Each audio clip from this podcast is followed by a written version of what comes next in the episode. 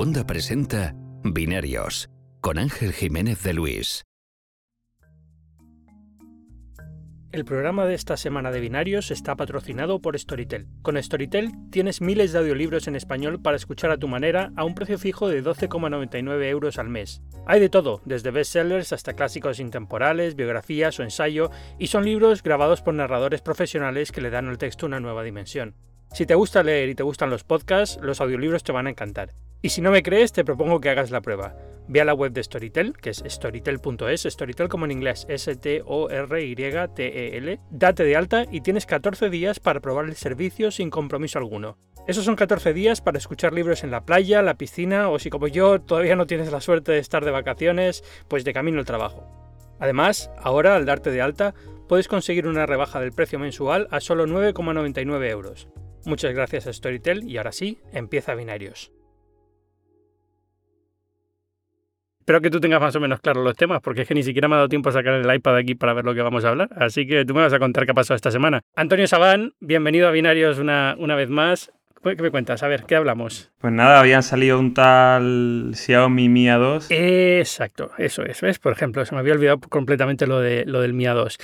¿Qué te parece? Te he visto súper emocionado con él. A ver, eh, creo que, poco, que pocos móviles de gama media tienen ya ese, cartel, ¿no? De, de emocionarnos. Eh, espera, espera, antes de que empecemos por ahí, vamos a aclarar la gama media porque estoy que me subo por las paredes. Este teléfono cuesta ah, bueno.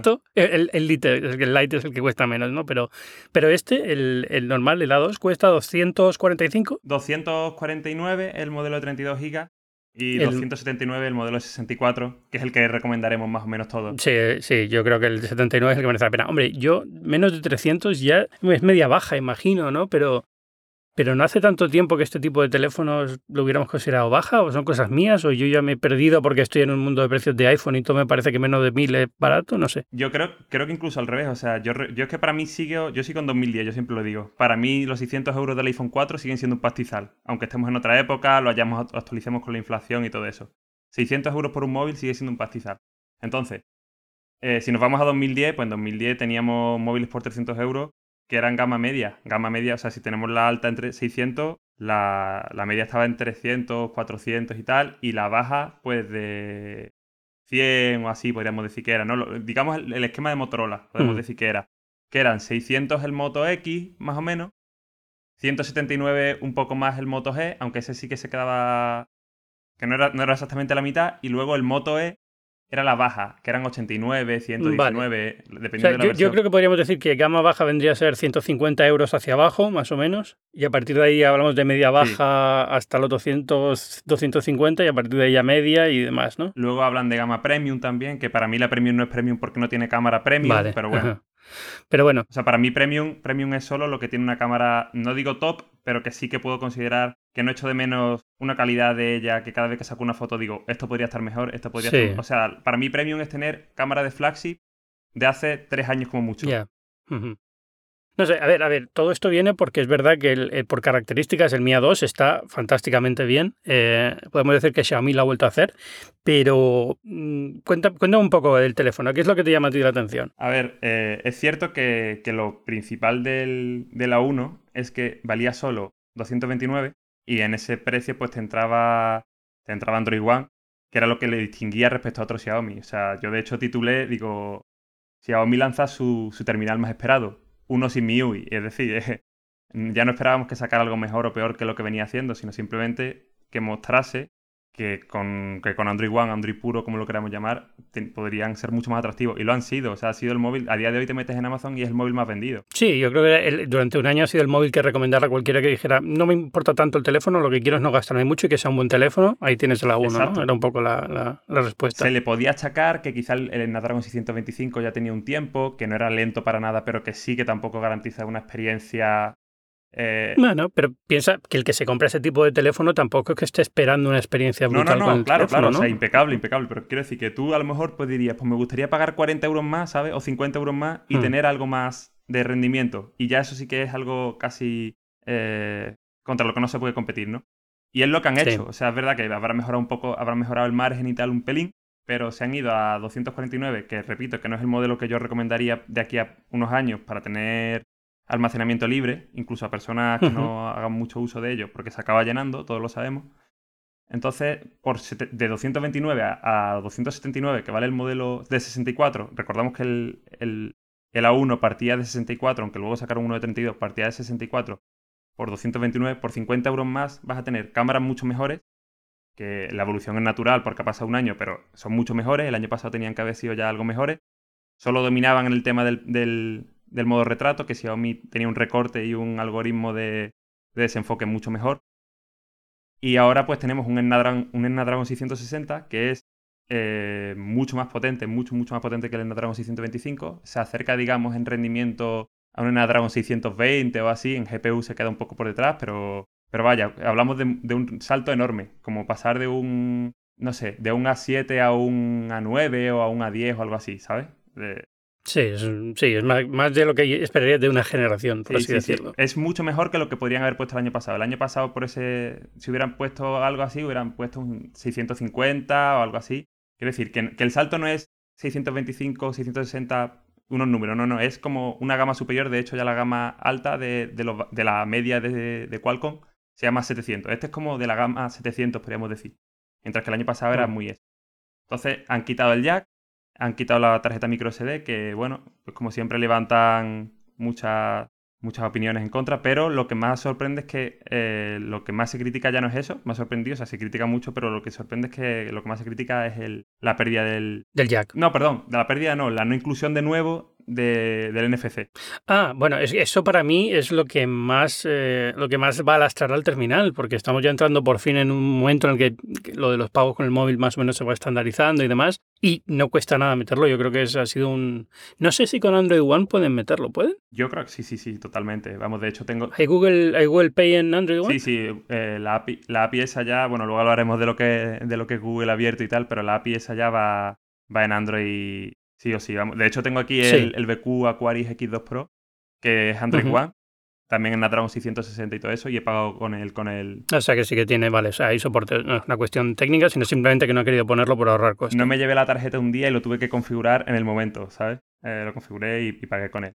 Vale, vale. No, pues ya simplemente por, por, si acaso había algún tipo de, de límite Sí, sí, yo en ese sentido digo que, llevamos también mucho tiempo diciendo, desde 2014 que aparece el iPhone 6 con Apple Pay y tal, este es el año del pago móvil, este es el año del pago móvil. Es cierto que, se ve cada vez más, pero yo en mi círculo de amigos, gente joven y gente mayor, mm, tengo que convencerlos casi de que, lo, de que lo prueben. Y alguno ha sido porque Samsung Pay regalaba 10 euros si lo usabas un día o algo así. Y le tuve que decir, que yo, que tienes dos móviles Samsung, o sea, regístralo y, y, vete, a, vete al Mercadona y haz una compra de 20 euros porque es que te lo regalan. Y eh, eh, vamos, que es verdad, que a los, a los 10 días lo tienes en la cuenta.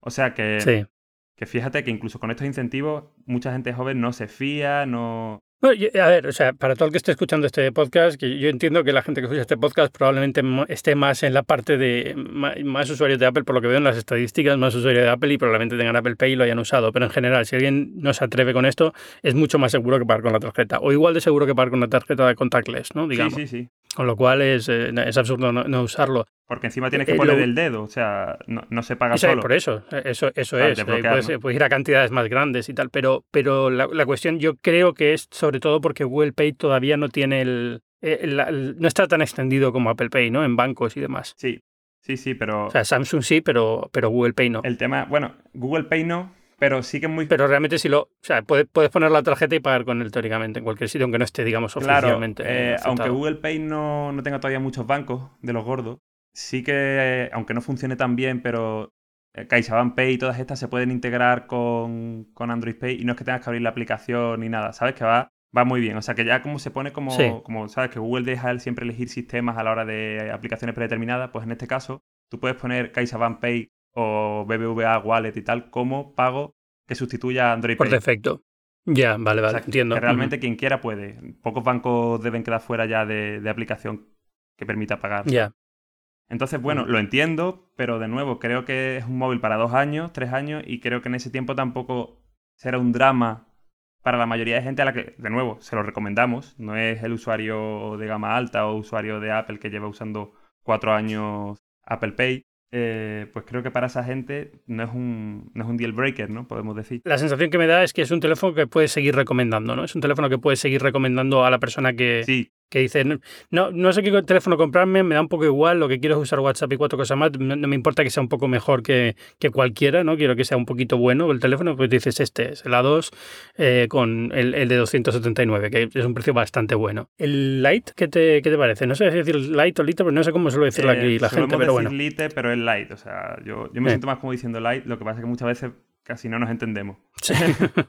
eh, pues lo que iba a decir, que quizá el, tema del, del, aumento de precio o el aumento de solo 20 euros, pero te quedas con 32 gigas, con lo cual volvemos a lo mismo, son 50 eh, euros reales de aumento, eh, pues, pues, puede lastrar a mucha gente, a muchos usuarios que se quiere gastar 200 y ya le dices 229 y esos 30 euros 29 ya le cuestan, ¿no? El Lite en ese sentido es la, mega apuesta. O sea, yo el otro día salió al terminal y estuve diciendo, o sea, que un par de, de tweets en los que decía terminales que destruye el, el Mi A2 Lite. Y pues todos los, o sea, todo, cualquier Huawei, Samsung de menos de casi 400 euros, 350 euros, por muy nuevo que parezca, por muy superior que parezca y tal, frente al A2 Lite, en temas de especificaciones, batería, recordemos que tiene 4.000 mAh, que es un gran punto. Eh, la doble cámara, que no será tan buena y no será muy superior siquiera a la de la 1 del año pasado. Pero tiene, sigues teniendo el modo retrato tan bueno, sigues teniendo un Snapdragon 625, hmm. que volvemos a lo mismo, es más que decente,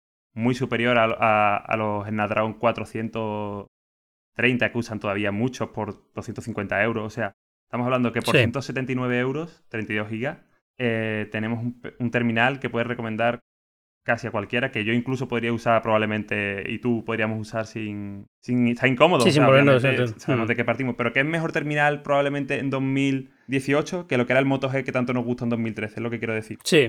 Y yo creo que esa es la un poco ha tomado ese, ese, relevo que tenía solía tener Motorola de cuando es una puedes confiar en ellos, es una gama baja o media bastante buena y sólida. Porque eh, Huawei no tiene, no tiene procesadores todavía buenos, los Kirin de gama baja son, vamos. Eh, son, sí, van un poquito tal. Yo creo que a, quien va a hacer más daño, de hecho, es a Huawei, porque Samsung todavía tiene cierta imagen de marca en España, pero Huawei acaba de empezar, digamos, a, a, labrarse la imagen. Sí, el tema son las operadoras.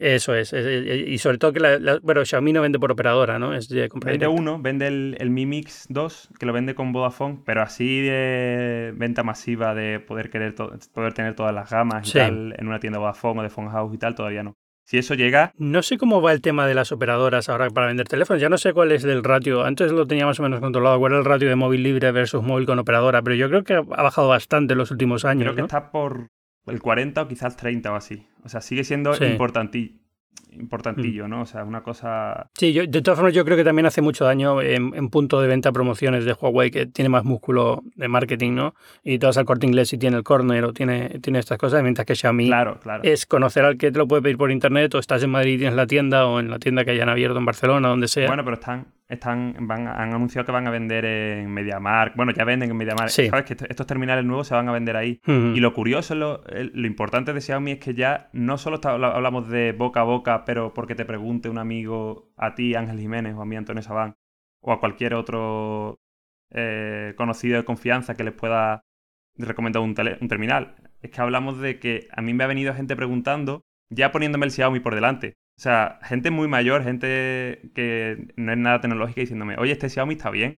Ya como si la duda incluso de comprar otro directamente, este está bien, que lo tengo casi aquí comprado, ¿sabes? Y eso es importantísimo para una marca, o sea que con tan poco, con tan poco desembolso en publicidad y marketing y tal, que conozca a esta gente que está totalmente fuera de Instagram y todos los sitios estos donde se puede anunciar más, a mí me flipa. Me flipa porque, claro, mientras Samsung tiene que llenar de carteles en Madrid para para lo mismo. Sí, para mantener imagen de marca. A mí la pregunta más sorprendente que me han hecho esta semana es, oye, ¿merece la pena ir a la tienda de Xiaomi en Madrid? Alguien que va a venir de visita es como, no sé qué decirte, imagino que sí, no sé, pero igual que ir a la de Apple, supongo.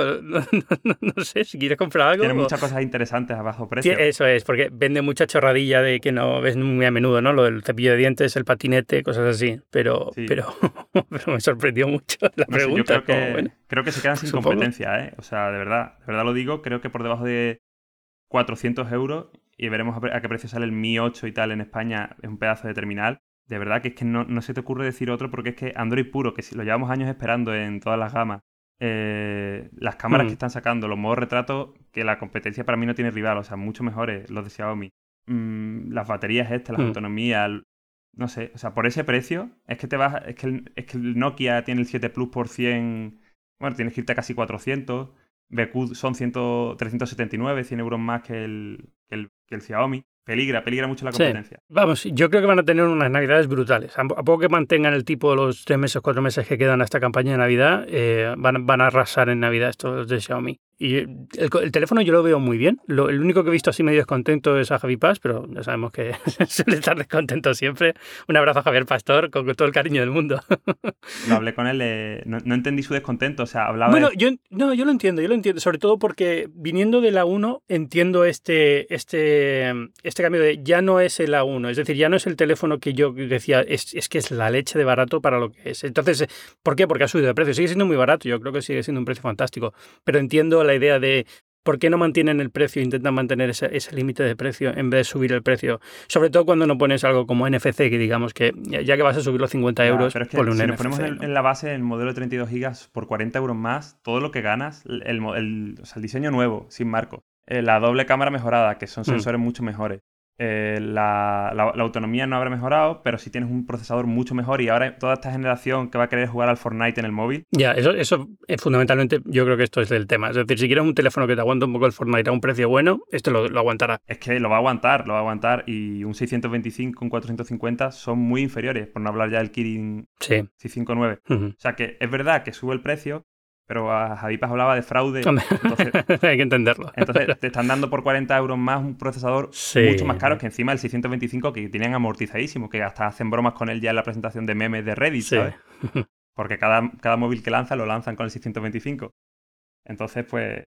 Sí, yo entiendo la decepción, entiendo que tú esperas ese chollazo. Y lo, de, y lo de los auriculares, que parece que no, pero en ese, en ese rango de precio puede hacer daño también, no tener auriculares. Porque al fin y al cabo, es- cualquier alternativa por USB va a ir mal. Sabemos que hay muchísimos problemas con los auriculares por USB. Y la, la gama inalámbrica es más cara, con lo cual ya estamos en, en un precio mayor. No hay todavía el, digamos, el, la facilidad que tiene Apple para, para, para el puerto es que tiene el control absoluto luego con los AirPods y te, regala unos con Lightning que van muy bien, pero eh, digamos que en, en- en Android todavía el USB-C con auriculares todavía da algunos problemas, no te puedes ir a comprar cualquiera a la tienda, no sé, como que ahí sí que he notado que entiendo, entiendo a Javi el cabreo que tiene por eso, porque por ejemplo lo del auricular eh, yo creo que puede afectar a más. Má- Más que afectar, es una desilusión para mucha gente que se lo va a comprar. Es decir, bueno, me lo voy a comprar, pero me cabrea que no haya mantenido el, el puerto de auriculares. Creo que es eh, también el terminal que lo mata definitivamente, ¿no? Es decir, si ya, si ya estás en estos terminales que van, digamos, a un público súper amplio, Ujú. a, a- a vender muchísimas unidades, ya lo estás quitando, yo creo que ya es la sentencia de muerte, ¿no? O sea,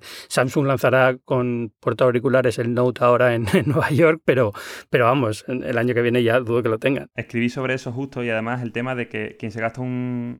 Quien se gasta 239, 240 euros en un terminal de estos no suele tener tampoco unos auriculares de gama alta. Ya. Entonces, si quieres hacer, si quieres convertir al usuario de cable a, a Bluetooth, a inalámbrico, 30 euros en unos, en unos auriculares de Xiaomi inalámbricos son mucho peores que 30 euros en unos auriculares Xiaomi cableados.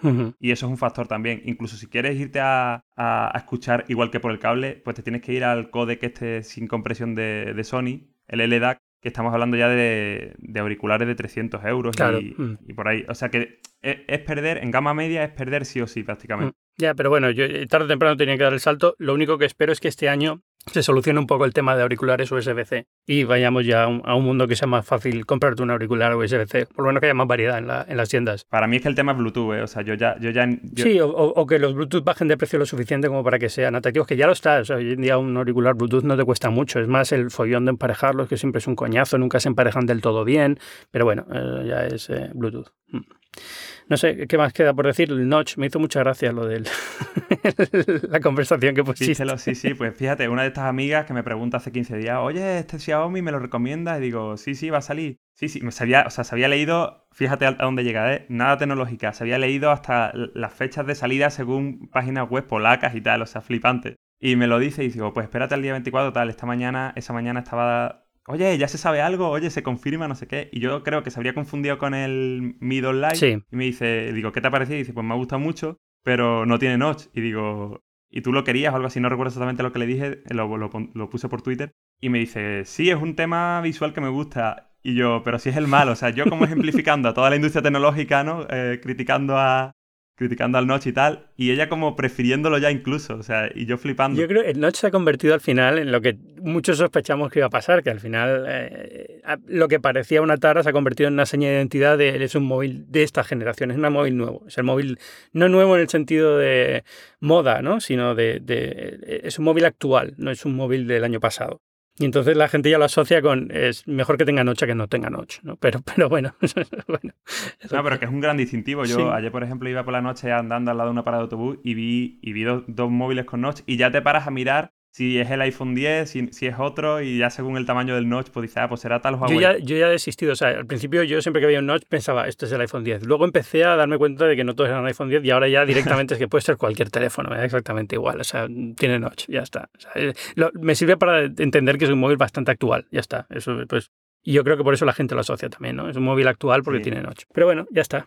Yo, vamos, mm, lo que decíamos al principio, Super teléfono, bien, bien puesto, súper bien equilibrado, un precio, un precio fantástico. Mm, he cambiado mi respuesta de A1 a, Xiaomi A2 o el Mi A2 y, ya está. A ver lo, que saca la Xiaomi ahora. Mi, do, Mi, A2 Lite si te piden algo más barato. Y, Mi A2 Lite si te piden algo más barato, exacto. Bueno, no sé, todavía queda por salir cosas, ¿eh? Yo Motorola hará algo y todos estos harán algo de aquí a fin Motorola te puedo decir que, que, lo que tiene este año, G6, G, o sea, G6 Play, G6 y 6, G6 Plus, mm. Estamos hablando de, por 300 euros te dan mucho menos de lo que ellos te dan por 200 Se, se ha perdido un poco ¿eh? en, manos de, de, Lenovo, ¿no? Yo creo que, bueno, eso por una parte, eso desde que, desde que salieron de Google no tienen el mismo camino, las actualizaciones tardan ya como cualquier fabricante, pese a que tienen Android puro y tal, pero a precios están dejando de ser competitivos y yo creo que es que ellos quieren ganar dinero, quieren ser rentables y no tienen otra manera de serlo ahora mismo. Pero claro, eso te lleva a perder una competitividad tremenda. O sea, por 300 euros el 6 Plus y un Snapdragon 630 que es poco mejor que el 625 y sí, está, es cristal, a lo mejor un diseño que se siente un poco más premium que el, que el Mi 2 y tal, pero luego es que no tiene ningún argumento. Hmm. Ya veremos las cámaras, habrá que probar, pero de verdad. Bueno, yo también lo entiendo, es decir, no todo el mundo puede perder dinero vendiendo móviles, como Xiaomi se puede permitir a lo mejor no ganar dinero, pero para Motorola no, es tan sencillo, ¿no? No se le puede achacar, pero que es el día de la presentación, ya sabes que no va a triunfar. Ya, eso es un poco la pena, ¿no? Que sabes que dices, bueno, es, lo que le pasaba a Sony, ¿no? Este, este, móvil está muy bien, hmm. bueno, está muy bien, entre comillas, pero bueno, digamos, entiendo por qué quieren lanzar este móvil y, pero no va a llegar a ningún lado porque el mercado no está ahí, ¿no? Es, es una tiranía ahora mismo lo de, lo de Xiaomi. Y yo creo que también... Huawei es la única que puede un poco competir ahí, ¿no? Decir, bueno, pues tiramos la casa por la ventana y me da igual que sea súper barato. Sería interesante ver también cómo, o sea, si en el futuro se mueve ficha legal, porque a ver, Xiaomi se supone que llegó a grandes acuerdos de patentes con Microsoft y tal, pero aún así, el régimen en el que operan todas las tiendas en España y tal, parece que es un poco turbio, ¿sabes? Mm. Que es como que no pagan impuestos o los tienen en otra también en otros países. Bueno, Apple, le va bien. Algo así. y ya Google. Hasta, sí, sí, sí, pero, que deja de ir bien, pero... Pero Apple está muy establecida y tal, de otra manera. Eh, veremos, veremos qué decir, veremos si no se empiezan a mover legalmente las otras compañías, viendo que por ahí igual se les podría meter mano, ¿sabes? No, sé cuál es la situación legal ahora mismo de, Xiaomi. Parece que son, son franquicias. Por ejemplo, luego el, el servicio técnico como que no es propio, sino que lo subcontratan, que bien, pero ¿Sabes? Quiero decir que no, no, es un desembarco tampoco típico, típico, típico. Ya entiendo. Eso, entonces habrá que ver cómo, cómo avanza, ¿no? ¿Qué más hay por ahí? Eh, hemos tenido una semana curiosa con. No sé si empezar por Google o Telefónica. ¿Sabes de lo que no quiero hablar, no? Bajo ningún concepto. Eh, ¿De qué? del i9 y los MacBook Pro. Ah, es que justo los, acabo de, los acabo de recoger para probar esta semana y quiero probarlos antes de hablar, pues estoy, tengo, tengo la cabeza con un bombo con lo del MacBook Pro y el i9. Las nerdadas las, nerdadas las dejamos mejor para, para, otro momento, ¿no? Que ya llevamos hasta la semanita. Es que ya, yo, yo tengo un de verdad que estoy que me subo ya por las paredes cada vez que leo algo esto. Es como, estamos mirando Reddit todos los días para ver si cambia el benchmark. Dios mío, por favor, pero bueno, en fin.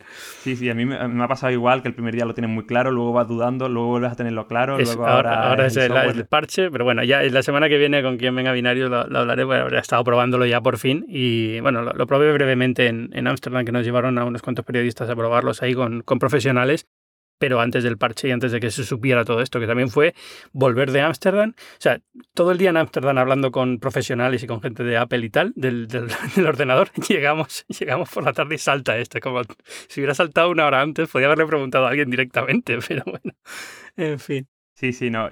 Eh, yo solo te puedo decir que tenga, tenga el problema térmico o no lo tenga, yo estoy ahora grabando desde un 2013, yo te lo cambio, ¿eh? Que eso tú me lo, si tú me lo mandas precintadito. Sí. Eh, para abrir WordPress y poco más, yo te que digo te vale, que, ¿no? que sí. tira, ¿eh? Bueno, sí, imagínate yo, que el, que el, que tengo yo es de 2000, es, es, un MacBook Air de 2011 y luego tengo un MacBook Pro de Eli que lo he heredado yo de 2012. Es lo más moderno que tengo en Mac. Así que, aparte de lo que esté probando en un momento dado de Apple lo que sea, ¿no? Pero, pero Yo te digo que no habrá, no habrá mucho Lightroom, a Lightroom con, la, con RAW de la 7.3 porque no vuelves Ese al es iPad. el tema, es decir, ahora, eh, ahora, ahora el problema que tengo es que con la A7 los abría más o menos, iban lentos, pero los abría más o menos, pero ya ahora con, con la 7.3, que tampoco la tengo, o sea, estoy probándola, pero bueno, en cuanto me la compre, ya. Sí, sí. No, no, no va a dar. Pero bueno, oye, que no quería hablar de esto. No. Cuéntame. Eh, pues lo de Google, ¿no? ¿Qué te ha parecido la multa? Pues esperada, ¿no? No sé. Tú como periodista más, más metido en el tema también en Europa y tal. A ver, pues... eh, eh, esto es lo que pienso. Yo creo que la Unión Europea tiene razón. O sea, entiendo los motivos por los que le han puesto la multa y creo que viene bien que se le sancione a Google por lo que cómo está manejando eh, Android de cara no al proteger al consumidor, sino proteger a otras empresas que están dentro del ecosistema Android, ¿no? Por ejemplo, Samsung, todas estas, que son un poco esclavas de. Google. Pero eh, eh, digo que me parece bien, entendiendo que el, el objetivo de la Comisión Europea es fomentar la competencia, al, al margen de que yo, pero, pero lo digo por esto, porque a largo plazo creo que esto es una tontería. Es decir, esto va a ser como la multa que le pusimos a Microsoft en su día desde Europa, ¿no? A Microsoft en su día desde Europa. Yo estoy Sí. con Micro- Microsoft. Cuando Microsoft. obligamos a, al tema del navegador, la elección del navegador al, al iniciar el sistema que operativo. al y tal. final ha quedado en... Era evidente que Microsoft tenía que poner el navegador en Windows, porque al final el navegador ya no lo entendemos como algo que va separado del sistema operativo. En su momento sí parecía que es que era competencia desleal para Netscape, pero no. Lo que pasa es que la tendencia era esa. La tendencia era el navegador no es un software aparte. Que no tiene por qué ser así, es decir, todo el mundo se instala Chrome, los retos de descarga y se instala Chrome y usa Chrome, ¿no? Pero, pero entiendo que el navegador tiene, el sistema operativo tiene que ofrecer una función de navegación nativa básica para cuando instalas el ordenador. Entonces, eh, eh, con el tiempo, esa, esa multa igual, y no fue solamente esa, fue también lo del reproductor multimedia. Recuerda que los de Real, eh, ¿quién se acuerda ahora de Real? ¿no? Pero bueno, los de Real pusieron una demanda porque decían que, claro, al, al poner Windows Media Player dentro de Windows, pues la gente ya no se descargaba el Real Player.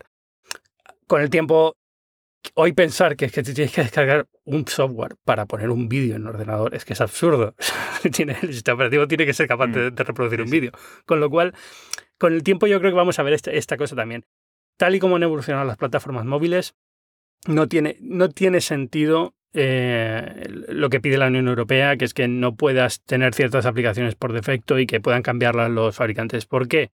Porque mi sensación es que lo primero que va a pasar es que salimos perdiendo todos. Es decir, el día que tú des carta blanca, Samsung a lo mejor el que menos, pero las marcas pequeñas desconocidas van a ir corriendo a cerrar acuerdos con el antivirus de turno, con la aplicación multimedia de turno para meterte en el teléfono a cambio de cobrar.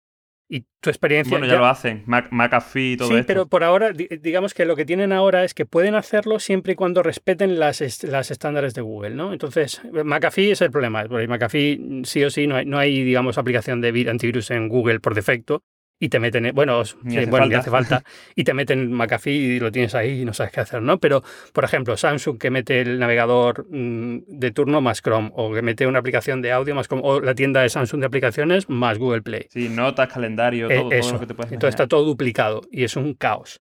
Pero, pero lo lógico sería que no fuera así, que les permitieran meter solamente una. Pero también entiendo que si hacen eso, lo que acabas es tener un teléfono lleno de bloatware, porque es muy tentador vender al usuario al mejor postor. ¿no? Eso va a pasar, pasar en el PC y pasará incluso más en el móvil. Sí, sí, sí. Bueno, yo de hecho creo que ya, ya hemos pasado por ahí, pero porque se han rendido prácticamente. O sea, porque han visto que, que hacer eso era una, era una experiencia malísima. Y si, quiero decir que si han dejado de hacerlo no es por. No es porque ellos no quieran ya sacar tajada económica de ahí. Me refiero a los fabricantes. Sino porque han visto que, avan- que, que metiendo el de Google y poco más está mejor. ¿Tú recuerdas Verizon y Spring y todas estas en 2010 allí en Sí, ¿no? y siguen haciéndolo. ¿eh? Cuidado, que si te vas a Estados Unidos y te compras un móvil de Verizon y todas estas, qui- qui- quitando el iPhone que no lo toca nadie, el, los- el resto te sigue metiendo bastante porquería. Eh, es un caso muy especial de Estados Unidos, ¿vale? En- eh, a lo mejor aquí no se nota tanto, pero, pero, pero sigues notándolo. Yo lo noto cuando cojo un teléfono de, Samsung o lo que sea, o de Sony, por ejemplo, y lo abro y, a lo mejor es una cosa tan tonta como que tiene dos galerías de fotos. ¿Y ahora qué hago? O sea, si quiero ver una foto, ¿qué hago? ¿Con cuál la abro? Eso me, confunde muchísimo. O sea, es, una tontería, al final da igual con cuál la abras, ¿no? Pero, me confunde mucho esta, esa sensación de tener dos aplicaciones y sobre todo aplicaciones que muchas veces no puedes desinstalar o que puedes medio borrar de la pantalla pero siguen ahí, ¿no? Y me, me cabrea no tener el control absoluto sobre lo que hay dentro del teléfono. Pero bueno, eh, yo simplemente creo eso, que, que la, con el tiempo la multa de la Unión Europea, que ha sido 5.000 millones de dólares, un poco la mayor multa que se ha puesto en una empresa de tecnología en la historia, eh, va, va, a quedar como algo un poco miope. Eh, y, y, que si fuerzan lo que quieren forzar, yo tengo la sensación de que saldremos perdiendo en, en, corto plazo. A lo mejor a largo plazo no, pero en corto plazo vamos a salir perdiendo. A ver, el tema es también, o sea, la respuesta tan, tan vaga de, de Google, ¿no? O sea, no sé si, lo viste, el GIF este en el que. En el que demostraban que, la, que la, cualquier aplicación se podía eh, remove, decían, o sea, eliminar. Sí, es mentira. Sí, la, la, eliminaban del, del escritorio, claro. del, o sea, no se puede, se puede deshabilitar, pero sigue ocupando espacio en la memoria interna y todo eso. Y sigue saltando de vez en cuando por defecto, o sigue saltándote la opción de abrirlo cuando dices abrir este archivo y te dice con cuál, y sigue por ahí. Es decir, no, eso no es. Eh, eh, eso fue muy deshonesto por parte de Google. Google, el problema que tiene es que en el fondo sabe que esto es verdad. Es decir, eh, Google aunque seguimos hablando de Google como de Android como, como, abierto, Android no es abierto, está muy controlado por Google desde hace mucho tiempo y... Claro, es un tema filosófico. Claro, o sea, yo, creo, que la parte interesante de este debate también. ¿eh? Sí, sí, sí, no, sin duda alguna. Es decir, yo creo que por fin, lo bueno de todo esto es que es un debate que por fin va a abrir los ojos a mucha gente que sigue insistiendo todavía en que Android es abierto. Es como, oye, tío, no, ya está, o sea, Android ya no es abierto. O sea, hace tiempo era más abierto que ahora, ahora ya tiene algunas cosas que son abiertas, pero en general es igual de abierto que puede ser iOS. O sea, un, o sea, un poquito más, pero no mucho más. Nos vamos, si nos vamos a la raíz, podemos decir que están abiertos como siempre, pero sabemos que eso no es verdad. Exacto. O, o, sabemos que en la práctica no es verdad porque hoy en día con la parte abierta de Android, que es tan abierta como siempre, no puedes hacer casi No puedes nada. hacer nada. Es decir, el problema es que todo, todo lo que ha evolucionado Android en los últimos años lo ha hecho por la parte cerrada de Android. Con lo cual, lo que la gente entiende por Google Play Services, lo que la gente entiende por Android hoy en día, a lo mejor hace cinco años lo que entendías por Android podías verlo en, sabor abierto y cerrado, pero ahora lo que entiendes por Android solo está en sabor cerrado, es decir, el abierto es mucho más limitado y lo ves solamente en adaptaciones chinas muy concretas de Android y cosas así. Pero, pero en general y, yo creo que tampoco ya es importante. Esto es un debate filosófico que era agotador en su día y ahora todavía lo es más. ¿Qué más da que sea abierto o cerrado al final? Tú no te compras el teléfono por un tema filosófico, a, lo mejor hay un 0,5% de los usuarios que sí, pero tú no te compras el, el, teléfono por un tema filosófico, es que quiero que sea abierto, eso todo software abierto, porque entonces no te compras ninguno, ¿no? ya no queda... La gente de los dueños del Ubuntu, ¿no? Exacto, Ubuntu Phone, una cosa de estas, pero ya, ya ni siquiera. Creo que hay, hay un par de, de iniciativas para copiar algunos de los servicios de Google Play Services en abierto. Entonces, teóricamente tú puedes coger eh, Android AOSP y, y, empezar a crearte un sistema operativo desde cero, un, una plataforma móvil desde cero y no tocar ningún servicio de Google y aún así tener algunas funciones que teóricamente no están en AOSP, pero que sí, la puedes, eh, sí las puedes tener pues, con unas librerías abiertas y demás.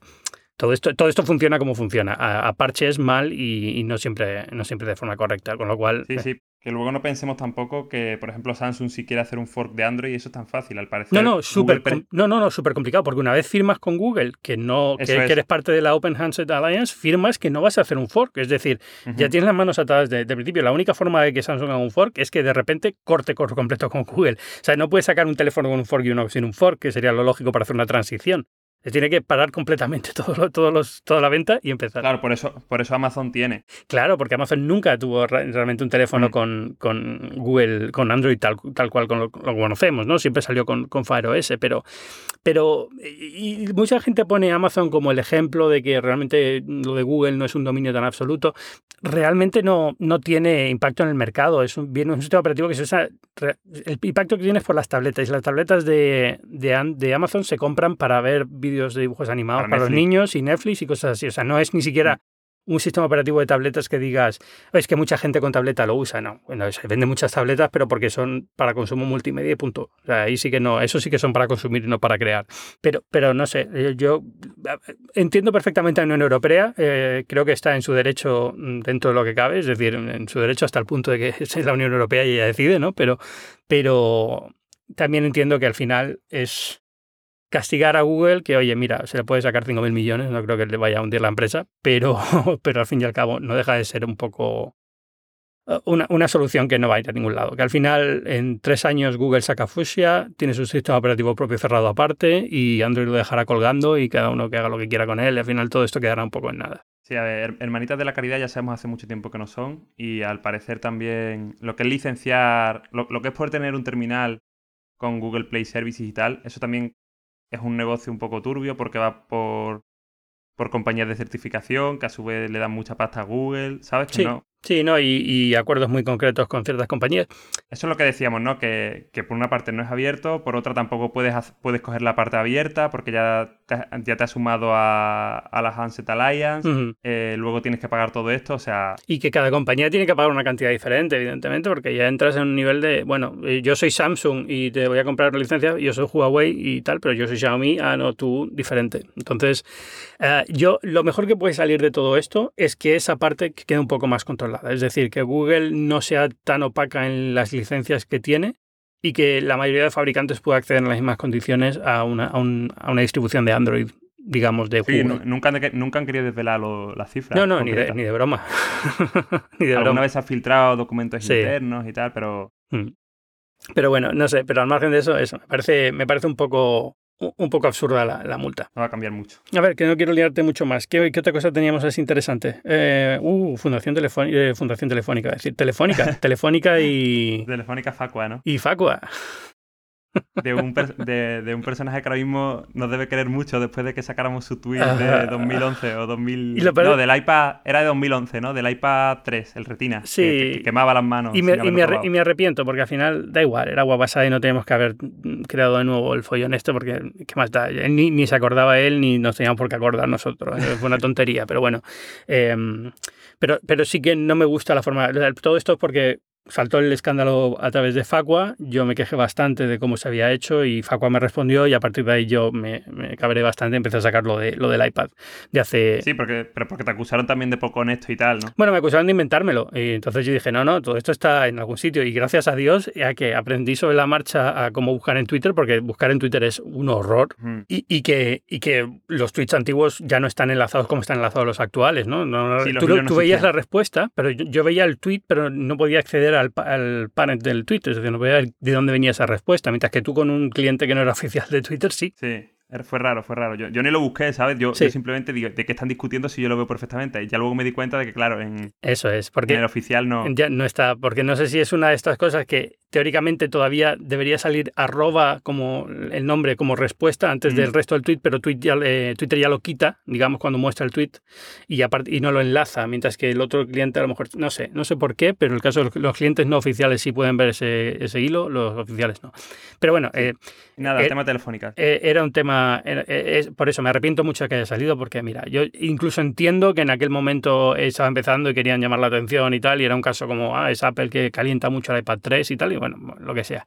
Pero es verdad que lo que han hecho con Telefónica no me parece correcto la forma de, de verlo. Esto es el agujero de Telefónica que ha salido, el agujero de seguridad de Telefónica, que permitía, si, te, si entrabas en la plataforma con tu número de usuario y contraseña y demás, eh, y entrabas a ver tu facturación, cambiando en la URL el número de factura, podías ver la factura de otra persona. Es un fallo tonto que suele ocurrir de vez en cuando, sobre todo a gente que no ha pensado muy bien cómo funcionan los sistemas estos, eh, sistemas antiguos. Mm. Gracias a Dios ya no ocurre tanto como ocurría antes, pero bueno, eh, puede pasarte, le pasó a Telefónica, es una compañía enorme con millones de cosas, bueno, un despiste, tendrá que pagar por ello, evidentemente, es un fallo gordo de, de privacidad, tendrá la multa correspondiente, pero Facua lo que hizo fue anunciarlo a bombo y platillo en una rueda de prensa sin darles a ellos información.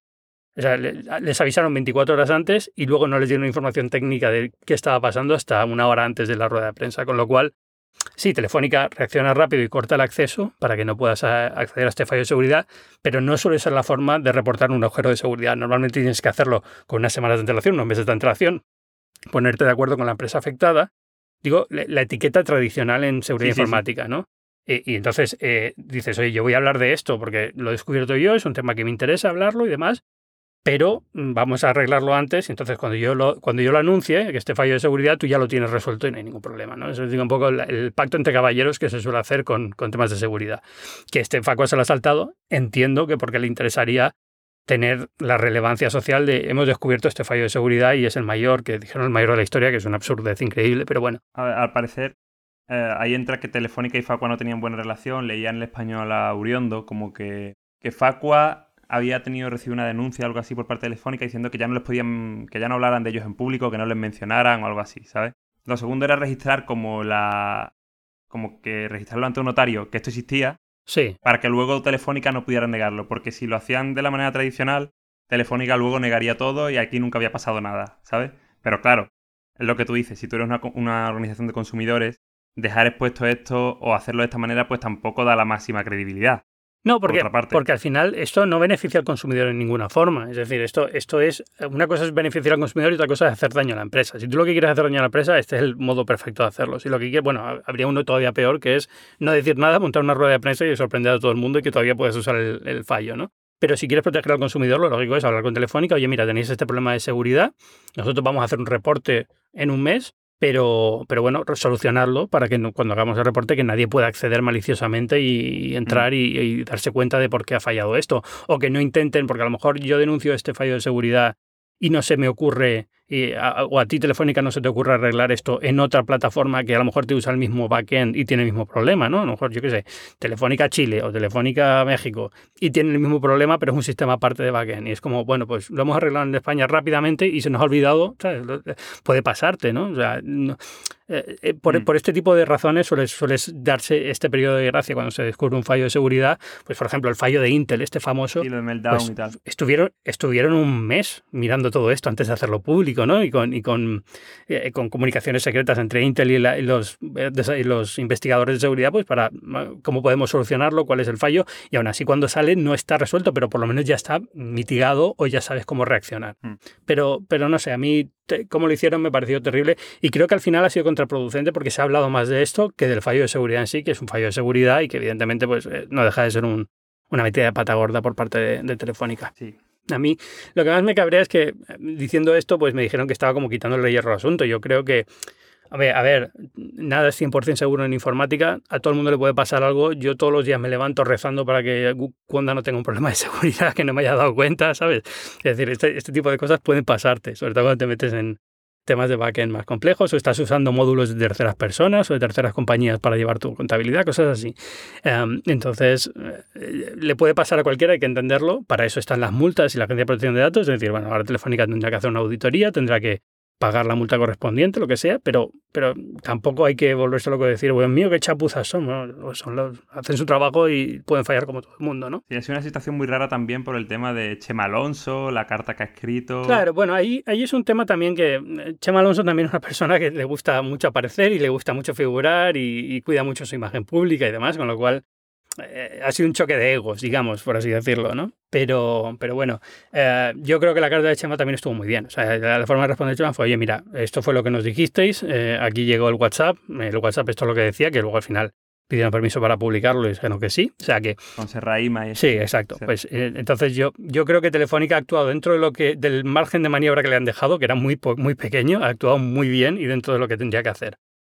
Eh, sin quitarle hierro a que tenía un fallo de seguridad, que lo han reconocido también y han dicho, oye, sí, esto es culpa nuestra, o sea, un fallo que teníamos que haber tenido en cuenta y ya está. Pero bueno, no. al, final, el tema es que tendrían que tener otra relación las organizaciones de consumo y tal con las compañías. Yo creo que, sí, yo creo que sí, pero también eh, eh, poniéndome en la, en la mentalidad mala, entiendo, entiendo la forma de actuar de Facua, sí pienso en la, en la forma de, cómo me puedo beneficiar de este fallo que he descubierto de cara a que mi, notoriedad gane, que tener fuerza, ¿no? que, que me tengan miedo las empresas de forma que pueda proteger luego mejor a los consumidores o que pueda conseguir que más consumidores se unan a Facua. ¿no? Entonces, puedo entenderlo desde ese punto de vista, pero creo que no es la, la, postura lógica ni la forma lógica de hacer las cosas. Sobre todo en vez, de, en vez de aprovechar los cambios que hay en Telefónica ahora, que es una empresa más joven, tiene ese reima adentro, o sea que se podría quizá haber intentado de otra manera todo este. Es que yo, yo creo que si lo hubieran hecho de la forma habitual de reportar estas cosas y hablas con Telefónica y dices, oye, vamos a hacer luego una rueda de prensa conjunta y, eh, lo, decimos, hoy ha pasado esto, Julio Facua, lo hemos arreglado y tal, yo creo que habrían salido igual de beneficiados y nadie habría puesto el grito en el cielo y no habrían quedado tan mal como han quedado ¿no? con, con la forma de actuar. Mm. Pero bueno, yo a lo mejor yo peco de buenista. Todo el mundo dice que soy muy buenista y muy buen rollo y no sé qué, no, sé. Está muy, muy, de moda en España decir eso. Sí, no, es... Menos mal que te vas pronto, ¿no? Allí a un país en el sí, que no, no, hay me- pero me sorprende porque es como, joder, pues no sé, a mí, siempre me ha parecido normal que digan buena persona, me parece algo bueno, pero por lo visto a partir de ahora es algo, es algo malo, no sé. Es una, Es que una estar en cosa- Estados Unidos te ha convertido... No, pe- no, a lo mejor he perdido, he perdido un poco. Los, los estadounidenses son muy ingenuos, a lo mejor se me ha pegado algo, pero, pero eh, no, me parece que es eh, que, que no se gana nada de la otra forma. No, no sé, eh, al final es, es un poco. Yo, todo el mundo piensa. Hay otras razones, que todo el mundo fastidia mucho que, que venga uno de más santo que tú, ¿no? Eso los fastidia a todos. Hmm. Pero la forma de solucionar esa, ese problema es pensar que, oye, el tío que va de buenista no deja de ser una persona humana que el día siguiente meterá la pata en otra cosa y no será tan buenista, ¿no? Es decir, yo puedo ir muy de buenista con este tema que estoy hablando ahora en Twitter, pero mañana meteré la pata en algo seguro y, y diré alguna burrada y saldrá mi vena más eh, tóxica posiblemente, ¿no? Es decir, todos somos humanos, pero bueno, en fin. Que yo también lo entiendo, que to- te toca mucho las narices. Sí. Pero bueno, bueno, paz y armonía en todo el mundo. Eh, Antonio Sabán, gracias por venir a, a Binarios una vez más. Muchas gracias, Ángel, de nuevo por invitarme. Cuando la gente quiera saber más de Sabán, ¿dónde van? Uy, qué bonito me ha quedado. Me ha quedado una rima fantástica. pues pueden ir a hipertextual, arroba ansamor, y en Twitter. O sea, hipertextual en la página web, la- el medio, y, y Twitter, arroba ansamor. Pues ahí, ahí te encontraré. Muchas gracias por venir. Gracias a ti. Y como siempre os recuerdo, yo soy Ángel Jiménez de Luis, me estáis escuchando esta semana con la voz un poco tomada, culpa del aire acondicionado, los aviones y demás. Podéis leerme en las páginas web del mundo, en la sección de tecnología, podéis leerme en la web de este programa, que es binarios.fm, y por supuesto en Twitter, arroba Ángel Jiménez, donde tal vez tuiteo más de lo que debería. Binarios es un podcast de Cuonda, una comunidad de podcasts independientes en español. Tenemos muchísimos podcasts, yo suelo recomendar muchos aquí en el programa al terminar. Esta semana recomiendo a los chicos de New Game Plus que han vuelto a grabar y de verdad siempre merece la pena, es divertidísimo ese podcast. Eh, Mis amigos de Valle de los Tercos que también tienen nuevo programa. Si estáis pensando qué escuchar este verano, yo os recomiendo os paséis por Cuonda, suscribáis a todos los podcasts de Cuonda. Seguro que vais a encontrar muchos que os van a encantar y vais a seguir escuchando luego el resto del año. Muchas gracias también al sponsor de esta semana que vuelve a ser Storytel. Si queréis escuchar un audiolibro, también otra actividad que recomiendo mucho este verano, pues ya sabéis, storytel.es. Y nada más, nos escuchamos la semana que viene. Adiós.